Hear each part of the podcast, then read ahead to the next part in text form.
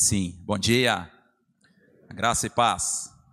Privilégio nós estarmos na casa do Senhor, nós compartilharmos dos feitos do Senhor. Eu trago um abraço da Igreja Presbiteriana do Cariru para os irmãos, nossos pastores, pastor Paulo César, pastor Márcio Oliveira, pastor Jean Joás, pastor Marquinhos. Estamos aqui para contar a respeito dos feitos do Senhor. Estou tendo o privilégio realmente do lançamento de alguns livros, mas eu te convido a abrir o livro dos livros neste momento, as Escrituras Sagradas, e te convido a abrir as Escrituras no Salmo de número 73, para nós refletirmos nessa manhã a respeito de dúvidas, de questionamentos que eu tenho certeza que você, como um filho falho, já fez. Salmo de número 73 intitulado O Problema da Prosperidade dos Maus. Bíblia aberta, ok? Amém ou não amém? Amém. Acompanhe minha leitura, Salmo de número 73. Com efeito, Deus é bom para com Israel, para com os de coração limpo. Quanto a mim, porém, quase me resvalaram os pés. Pouco faltou para que se desviassem os meus passos, pois eu invejava os arrogantes ao ver a prosperidade dos perversos. Para ele eles não há preocupações. O seu corpo é sadio e nédio. Não partilham das canseiras dos mortais, nem são afligidos como os outros homens. Daí a soberba que os cinge como um colar e a violência que os envolve como manto. Os olhos saltam-lhes da gordura e do coração brotam-lhes fantasias. Motejam e falam maliciosamente, da opressão falam com altivez. Contra os céus desandam a boca e a sua língua percorre a terra. Por isso o seu povo se volta para eles e os tem por fonte de que bebe a largos sorvos. E diz: Como sabe Deus? Acaso há conhecimento no Altíssimo? Eis que são estes os ímpios, e sempre tranquilos aumentam suas riquezas. Com efeito, inutilmente conservei puro o coração e lavei as mãos na inocência, pois de contínuo sou afligido e cada manhã castigado. Se eu pensar em falar tais palavras, já aí teria traído a geração de teus filhos. Em só refletir para compreender isso, achei muito pesada a tarefa para mim. Até que entrei no santuário de Deus e atinei com o fim deles. Tu certamente os pões em lugares escorregadios e os fazes cair na destruição. Como ficam de súbito assolados, totalmente aniquilados de terror. Como ao sonho quando se acorda, assim ao Senhor ao despertares, desprezarás a imagem deles. Quando o coração se me amargou e as entranhas se me comoveram, eu estava embrutecido e ignorante, era como um irracional a tua presença. Todavia estou sempre contigo, tu me seguras pela minha mão direita, tu me guias com teu conselho e depois me recebes na glória. Quem mais tenho eu no céu?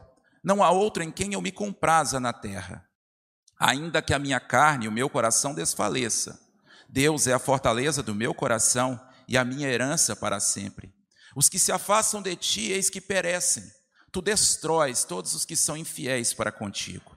Quanto a mim, bom é estar junto a Deus. No Senhor Deus ponho o meu refúgio para proclamar todos os teus feitos. Deus fale aos nossos corações através da sua palavra. Amém? Amados, acabamos de ler um salmo de Asaf. Asaf foi um dos principais músicos de Davi, junto com Emã e Gedutum.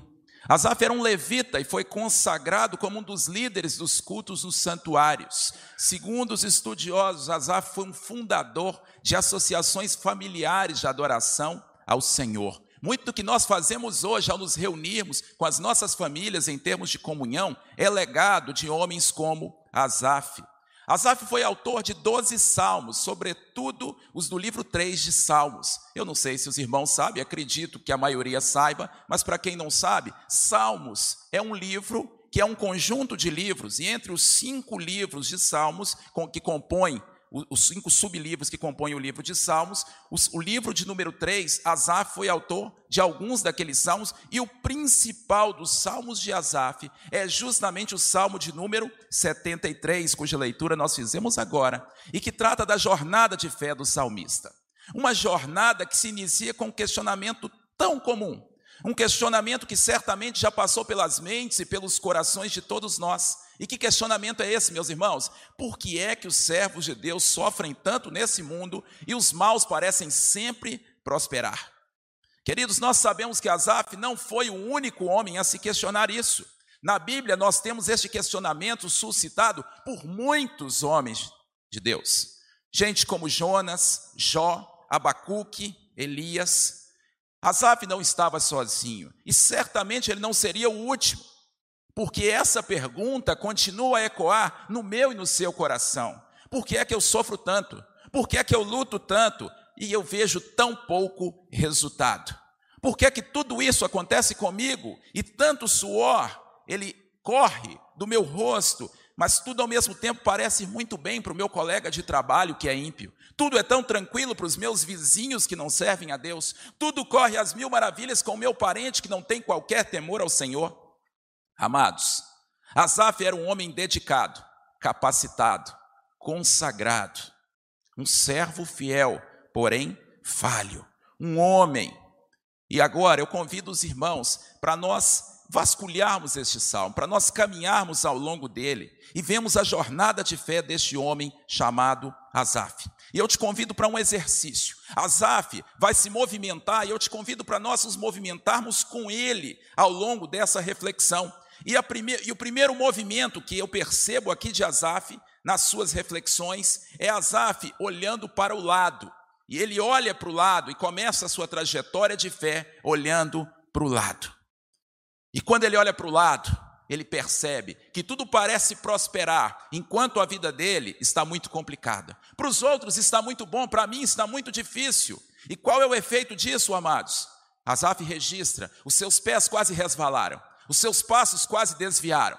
Asaf sabia do caminho e da direção correta, ele estava no caminho da justiça. Percebam que o início do salmo registra uma convicção do coração de Asaf. Com efeito, Deus é bom bom para com os de coração limpo, mas mesmo assim os meus pés quase resvalaram, os meus passos quase desviaram, ele quase vacilou. E por que, que ele quase vacilou? Porque ele olhou para o lado. Os seus olhos invejaram o caminho dos ímpios. Os ímpios não têm preocupações, não têm estresse. O corpo deles, segundo Asaf, é sadio e nédio. Sabe o que é isso? Aquele corpo bronzeado, sossegado, tudo parece ir bem, eles não têm canseiras, não têm aflições, são cheios de soberba e de violência. O coração deles é cheio de fantasias, muitas delas terríveis. Eles falam com malícia, com arrogância, eles desdenham de Deus. E sabe qual é o resultado? Eles recebem aplausos. Eles têm cada vez mais popularidade no plano terreno. E ainda viram referência para muita gente. Eles aumentam as suas riquezas. Amados, Asaf olha para o lado e cobiça aquilo que ele não tinha e o que não devia ter. E você, meu querido, e você, minha querida, você sabe muito bem, nós sabemos muito bem que a cobiça é a raiz das nossas tentações. E a carta de Tiago nos lembra isso no seu capítulo 1. Olha, ninguém a ser tentado, diga que está sendo tentado por Deus. Deus a si mesmo não tenta ninguém. Cada um é tentado pela própria cobiça. E a cobiça produz seus efeitos e gera o pecado. E o pecado vai gerar a morte nas nossas vidas. Da cobiça surgem todos os pecados, amados. Do pecado de obter um bem, do, da cobiça, desculpa, de se obter um bem, nasce o furto. Da cobiça de, de ser o outro, surge a inveja. Da cobiça de ter o outro, vem o ciúme. Da cobiça de alcançar um prazer ilícito, aparece a lascívia. Da cobiça de possuir uma mulher que não é sua, um homem que não é seu, aparece o adultério. Portanto, tome muito cuidado com o que você cobiça, com aquilo que você vê, o que você toca, naquilo que você pensa e onde você coloca o seu coração. Adão e Eva cobiçaram um fruto proibido e perderam o jardim. Esaú cobiçou saciar o seu ventre com um prato, um cozido de lentilhas, e perdeu a sua primogenitura. Demas, nós temos essa história registrada na segunda carta de Paulo a Timóteo, daqui a pouquinho eu falo isso para a turma do pólen. Demas cobiçou o presente século e perdeu a comunhão, perdeu seu coração. Judas cobiçou algumas moedas de prata e perdeu a sua vida. E amados, não são só eles, nós somos especialistas em cobiçar. Nós queremos o terreno, nós nos deslumbramos com os encantos do mundo. Isso é algo terrível.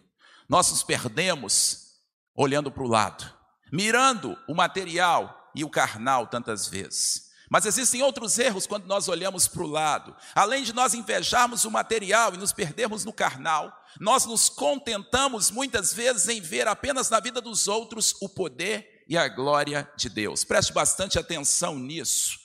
Quantos de nós estão vivendo aquilo que eu posso chamar de uma espiritualidade terceirizada? Uma expressão grande, mas que significa algo muito simples. Eu me alimento da minha fé das experiências de terceiros, dos outros. Eu pauto a minha fé na trajetória e na experiência do meu irmão, mas não na minha. Sabe por quê? Porque eu não tenho experiência. Eu fico só olhando para o lado e eu me dou por satisfeito. Eu fico até feliz quando eu ouço das coisas de Deus. Pastorzão acabou de contar aqui de uma experiência tremenda com Deus, e eu fico feliz, eu dou glória a Deus por aquilo que aconteceu ali no cor, eu me alegro na alegria alheia, mas eu não vivo isso e não tenho qualquer conhecimento de causa. Isso é algo muito triste.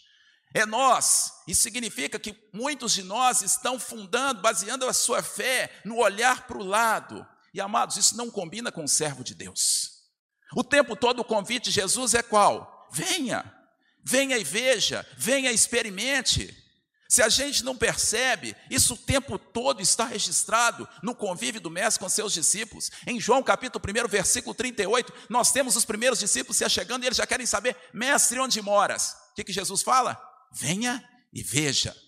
João Batista pergunta e manda perguntar eh, quando ele está preso, não é? Manda alguns ao encontro de Jesus: Olha, és tu aquele que está por vir ou devemos esperar outro. E Jesus fala o que? Olha, manda dizer para João: os cegos estão enxergando, os mudos estão falando, os surdos estão escutando e o reino de Deus está sendo proclamado.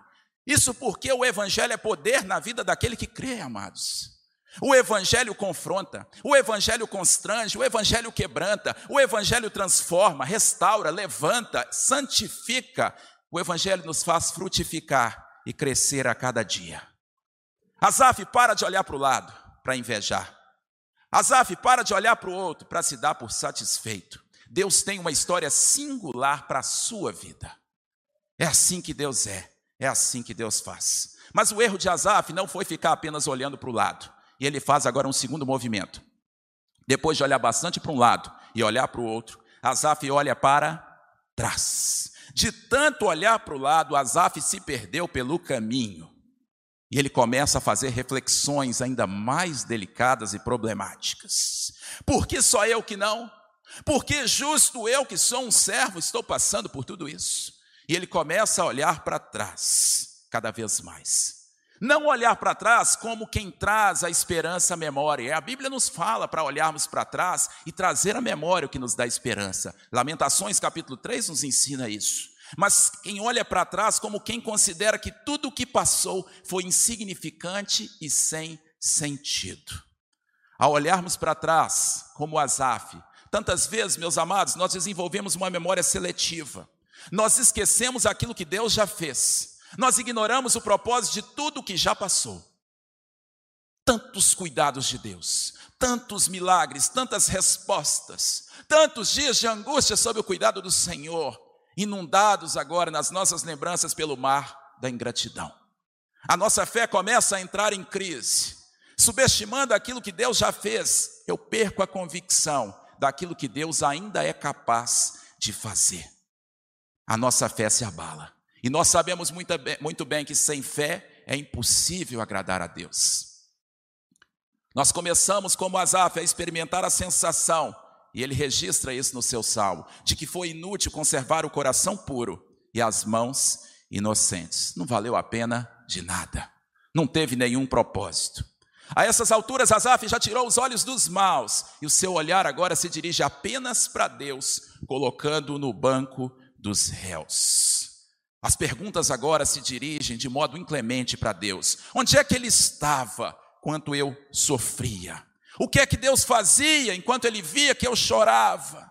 Que Deus é este que deixa os maus prosperarem e recheia a vida dos seus filhos de luta e de dor.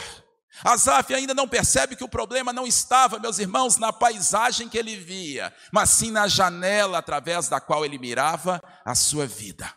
O problema estava no seu olhar, no seu pensar, na sua motivação. O problema estava no seu coração. A essas alturas, tudo que o homem de Deus queria era apenas ser mais um do mundo, mais um no mundo, ser exatamente como eles, os que estavam ao seu lado. E amados, isso é muito sério, porque quantas vezes essa reflexão e essas perguntas e esses questionamentos tomam conta do nosso coração? Como nós temos nos encantado com os referenciais do mundo, seus indicadores de sucesso, seus ídolos, seus costumes, suas preferências, seus prazeres. Como os manjares da Babilônia brilham diante dos nossos olhos. Como tudo aquilo ali parece ser divertido e animado. Para que, meus irmãos, levantar uma bandeira tão pesada como a de cristão, pensam alguns? Para que ser alvo da zombaria de tanta gente da noite para o dia? Para que acordar tão cedo e trocar a Fórmula 1 por um lugar onde vão as mesmas pessoas, para ouvirem falarem ou cantarem as mesmas coisas, a mesma ladainha todo santo domingo? Alguns começam a pensar isso. E o tempo está passando. E eu perdendo tanta coisa de bom que poderia estar desfrutando. E de repente eu chego a algumas conclusões sutis que começam a tomar conta do meu coração. Quer saber? Os maus é que são felizes, eles sim. E até que eles não, eles não são tão maus assim. Eu trabalho e eles não. Eu me canso, eles não. Eles prosperam e eu não. Tudo porque Azaf olhou para trás. Assim como a mulher de Ló, que virou uma estátua de sal e se perdeu. E a gente percebe outro grande problema nessa história. Na nossa trajetória de fé, tem pessoas que se inspiram na gente. Como fazer com elas em meio a essa jornada de crise? Há tantos que ainda se inspiram em mim e isso não escapou da compreensão de Asaf. Versículo de número 15: Se eu pensar em falar tais palavras, aí já teria traído a geração dos teus filhos. Tarefa pesada até de pensar. Quantas vezes nós vivemos isso, meus irmãos? Quantas vezes nós fazemos o certo simplesmente por sabermos que é certo e para não incentivarmos os outros a fazerem o errado? Sobretudo pessoas que nos têm como referência podem ser os filhos, os amigos, irmãos na fé, pessoas que estão chegando para a comunhão, colegas de profissão. Mas quantas vezes, assim como Asaf, nós não fazemos o que é certo com a motivação certa? E este é um caminho muito comum para algo que é abominável aos olhos do nosso Senhor. Isso se chama hipocrisia. Quando eu finjo ser aquilo que eu não sou, quando eu faço o que se espera de mim, mas eu não vivo o que eu falo, quando o discurso está na ponta da língua, mas longe do coração. Isaías capítulo 29, versículo 13. Este povo me honra com os lábios, mas o seu coração está longe de mim. Amados, muitas vezes nós ouvimos falar sobre a queda de líderes espirituais, de irmãos tão amados, usados por Deus, referências. Infelizmente, nós temos testemunhado a história de tantos casamentos que acabaram e que já foram tão frutíferos perto de nós, escândalos no meio do povo de Deus. Não nos enganemos, tudo começou com questionamentos, com dúvidas, nada começa da noite para o dia, por isso a necessidade da vigilância de nós apararmos as arestas, de nós cuidarmos das raposinhas, por isso a importância da comunhão dos santos, por isso o valor da palavra que nos instrui na justiça, por isso a preciosidade da oração que nos alimenta da presença do Pai, por isso a necessidade diária de confissão e de santificação. Tem misericórdia de mim, Senhor, porque eu sou um pecador. E de nós nos ajudarmos uns aos outros, orientados por Deus. O Evangelho diz Niles, é nada mais do que um mendigo ensinando para o outro onde encontrar o pão. Azaf, lembra de onde você caiu? Azaf, arrepende e volta à prática das primeiras obras. E Azaf prossegue, não para a sua jornada apenas olhando para trás. Graças a Deus. E eu te convido agora para o terceiro movimento de Asaf. Depois de olhar para o lado, depois de olhar para trás, Asaf finalmente olha para o alto. E eu te convido agora para mirarmos o versículo de número 17 no Salmo 73, porque o versículo 17 é o divisor de águas da jornada de Asaf. Tudo parecia complicado, tudo parecia sofrido, porque eu tenho esmorecido, porque eu tenho passado com tantas dificuldades e ele não. Porque Deus, Senhor, tem feito comigo? Até que Asaf entra no santuário de Deus. Versículo de número 17: Até que entrei no santuário de Deus e atinei com o fim deles.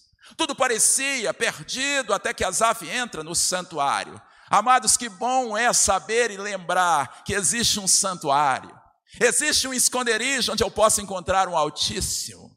Existe um lugar onde eu sou visto antes de ver. Um lugar onde eu sou visto como sou, por dentro e por fora. Um lugar onde eu sou escrutinado, sem máscaras, sem conveniências, sem disfarces. Longe dos homens, mas desfrutando da presença do próprio Deus. E a presença de Deus faz toda a diferença. No dia da tribulação, olhe para o Senhor. Isaías capítulo 45, 22 nos exorta isso: olhai para o Senhor e sereis salvos. Na minha angústia, clama ao Senhor e ele me ouve. Ele não permitirá que os teus pés vacilem, não dormitará aquele que te guarda, porque é certo que não dormita nem dorme o guarda de Israel, que vela por ti. Perto está aquele que me justifica, por isso o homem não pode me fazer nada. Quem mais tenho eu no céu? Amados, são tantas promessas, tantas garantias de Deus, de que no seu esconderijo, Ele trata conosco, Ele nos protege, Ele nos exorta, nos confronta, mas também nos conforta e nos traz um alento. Em meio a um redemoinho de dúvidas, Asaf começa a ter a sua fé trabalhada e alicerçada. E não confunda dúvida com incredulidade. Asaf tinha um coração cheio de dúvidas, sem dúvida alguma, mas não se perdeu na incredulidade. Dúvida é quando eu acredito, mesmo com dificuldade. Incredulidade é quando eu simplesmente entrego os pontos e deixo de acreditar. Por isso, Deus respeita, queridos, e acolhe cada uma das nossas dúvidas, mas Deus abomina um coração incrédulo. Por isso, nós temos que aprender dia após dia: entrega o teu caminho ao Senhor, confia nele e o mais ele fará. E nós chegamos ao desfecho da nossa mensagem. Depois de Asaf olhar para o alto, entrando no santuário de Deus, ele agora tem a possibilidade de fazer o último movimento, olhar para frente. E quando ele olha para frente, ele percebe algo muito complicado. Não para ele, mas justamente para aqueles que ele estava invejando pouco tempo antes. Asaf se depara que os ímpios, Aqueles que ele tanto cobiçava, cuja vida ele tanto cobiçava, eles estão diante da perspectiva e iminência de um duplo pesadelo. No dia mau, os ímpios escorregam e não se põem mais de pé. E na eternidade, as suas memórias serão apagadas e as suas imagens serão desprezadas. Quando Asaf estava embrutecido e ignorante, ele se deu conta Quanto à vida dos ímpios, não havia nada a lamentar ou invejar, mas simplesmente a agradecer a Deus por estar poupando ele. E amados, nós temos que acessar essa chave para as nossas vidas, nosso cotidiano. Essa é a chave da vida de todo cristão genuíno. Viver a vida com piedade e contentamento. Viva de modo santo diante de Deus e de modo simples na sua presença e também diante dos homens, de modo grato. E Deus nos oferece este alento. E Asaf agora compreende qual é o valor maior, a preciosidade maior, e ele registra: Eu estou sempre contigo, tu me seguras pela minha mão direita, hoje me guias com teu conselho e amanhã me recebes na glória. Quem mais tenho eu no céu? Com quem mais eu me comprazo na terra? Ainda que a minha carne e meu coração desfaleçam, Deus é a minha fortaleza e a minha herança para sempre. A minha porção é o Senhor, portanto nele esperarei. Agora eu olho para o lado e percebo que, percebo que os que se afastam de ti perecem, mas quanto a mim, quanto a mim, bom é estar junto a Deus. No Senhor ponho o meu refúgio para proclamar os teus feitos. Amados, a vida é um piscar de olhos até a eternidade. Que Deus de fato seja a fortaleza do nosso coração e, como Asaf registrou, a nossa herança para sempre. Ao desfecho da sua reflexão, este homem tem que fazer simplesmente como outro grande servo do Senhor fez. O servo Jó, íntegro e fiel, que andava com Deus, que se desviava do mal, mas que ao final de um redemoinho, de uma avalanche de situações pesadas, simplesmente reconheceu que antes conhecia a Deus só de ouvir falar, mas hoje via face, naquele momento, depois de todas as experiências, via face de Deus. Depois de ser alimentado pela visão de Deus, é hora de olhar para frente, Azaf. Há um longo caminho à nossa espera. Feche seus olhos onde você está. Eu gostaria de terminar com uma oração. Não simplesmente por você, mas com você. Para de olhar para o lado, irmão. Para de olhar para o lado. Não inveje o que lhe pertence. Não cobice aquilo que não lhe cabe por direito. Essa história não é para a sua vida, você tem a sua. E a sua é muito mais especial na presença de Deus. Não há bem nenhum maior do que isso. Não há privilégio ou status nenhum superior a essa possibilidade de ter a presença do Deus vivo na sua vida, na sua casa, na sua trajetória, com tudo que você é, que você tem, o que você faz. Para de desfrutar das experiências dos outros apenas. Alegre-se com os que se alegram. Entristeça-se com os que se entristecem. Mas Deus também tem experiências tremendas e profundas para você, para a sua vida e através dela. Deus não é Deus de boiada e manada. Ele é Deus que trata com cada um de nós no particular. Ele te chama para um relacionamento na comunhão dos santos e tem coisas maravilhosas que ele vai dispensar quando a sua noiva está reunida. Mas ele também tem dádivas preciosas quando você se reúne com ele no secreto no seu quarto, de joelhos dobrados. Para de olhar para trás e ficar se questionando onde ele estava. Você sabe onde ele estava. Ele não poupou seu filho amado por amor a você. Ele sabe exatamente o que é sofrer. Porque tudo aquilo que você sofreu, Deus, o pai, o filho sofreram mais. Ele sabe a dor do que é perder um filho, do que é ser traído, do que é verter o sangue, do que é ser abandonado. Tudo isso por amor de nós, servos imperfeitos e pecadores. Olhe para o alto, entre no santuário de Deus, o lugar onde você já estava sendo visto. E desfrute da presença plena do Senhor. E então prossiga adiante com os olhos fitos no Autor e Consumador da tua fé, Cristo Jesus, o justo, pois ele não falha. Há um caminho de luta, de dor, de lágrimas, de renúncia. Há um caminho apertado que conduz a uma porta estreita. Mas existe uma certeza: você serve a um Deus que lhe prometeu que estará contigo todos os dias até a consumação do século. Este é o nosso Deus. E com Cristo no nosso barco, a tempestade vem, os ventos assolam a proa e a popa mas nós temos certeza de que o barco não vai virar, porque a nossa companhia é uma promessa dele. E ele dá ordem aos ventos e aos mares. E se faz a bonança no tempo e da forma e com o propósito que ele quer. Não olhe para o lado, não olhe para trás. Olhe para o alto e para frente, siga adiante. Deus, nós te louvamos, nós te engrandecemos, nós te bendizemos. Senhor Jesus, nós te adoramos por tão grande salvação. Deus, que nesta manhã os nossos olhos sejam descortinados, não apenas ante o esplendor da tua glória, mas como também para nós compreendermos, ó Pai, a preciosidade do sacrifício do Filho em favor de nós deste sangue vertido na cruz, na cruz que colore a nossa existência e a enche de vida, de propósito, de significado.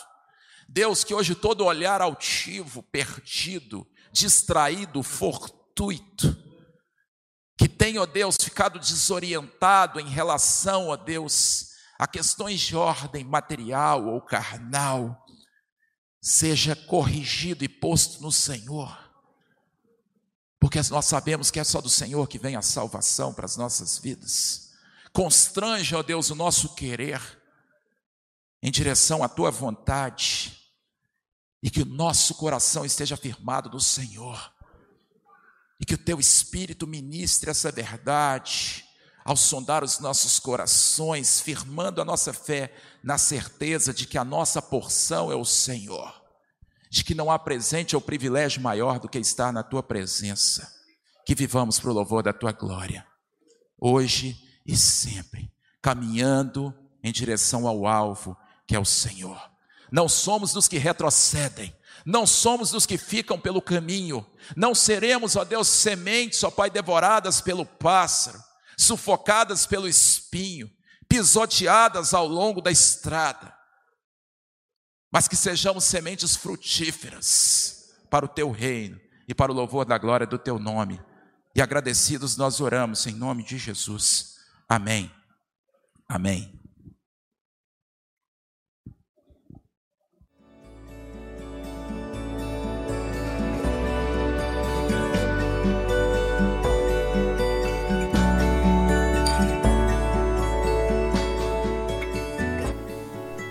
Igreja Batista do Bom Retiro tem plena convicção de que a palavra de Deus é poder para salvar e transformar vidas. Nosso desejo é que essa mensagem tenha alcançado seu coração. Para saber mais sobre quem somos e em quem acreditamos, acesse ibbrpatinga.com.br.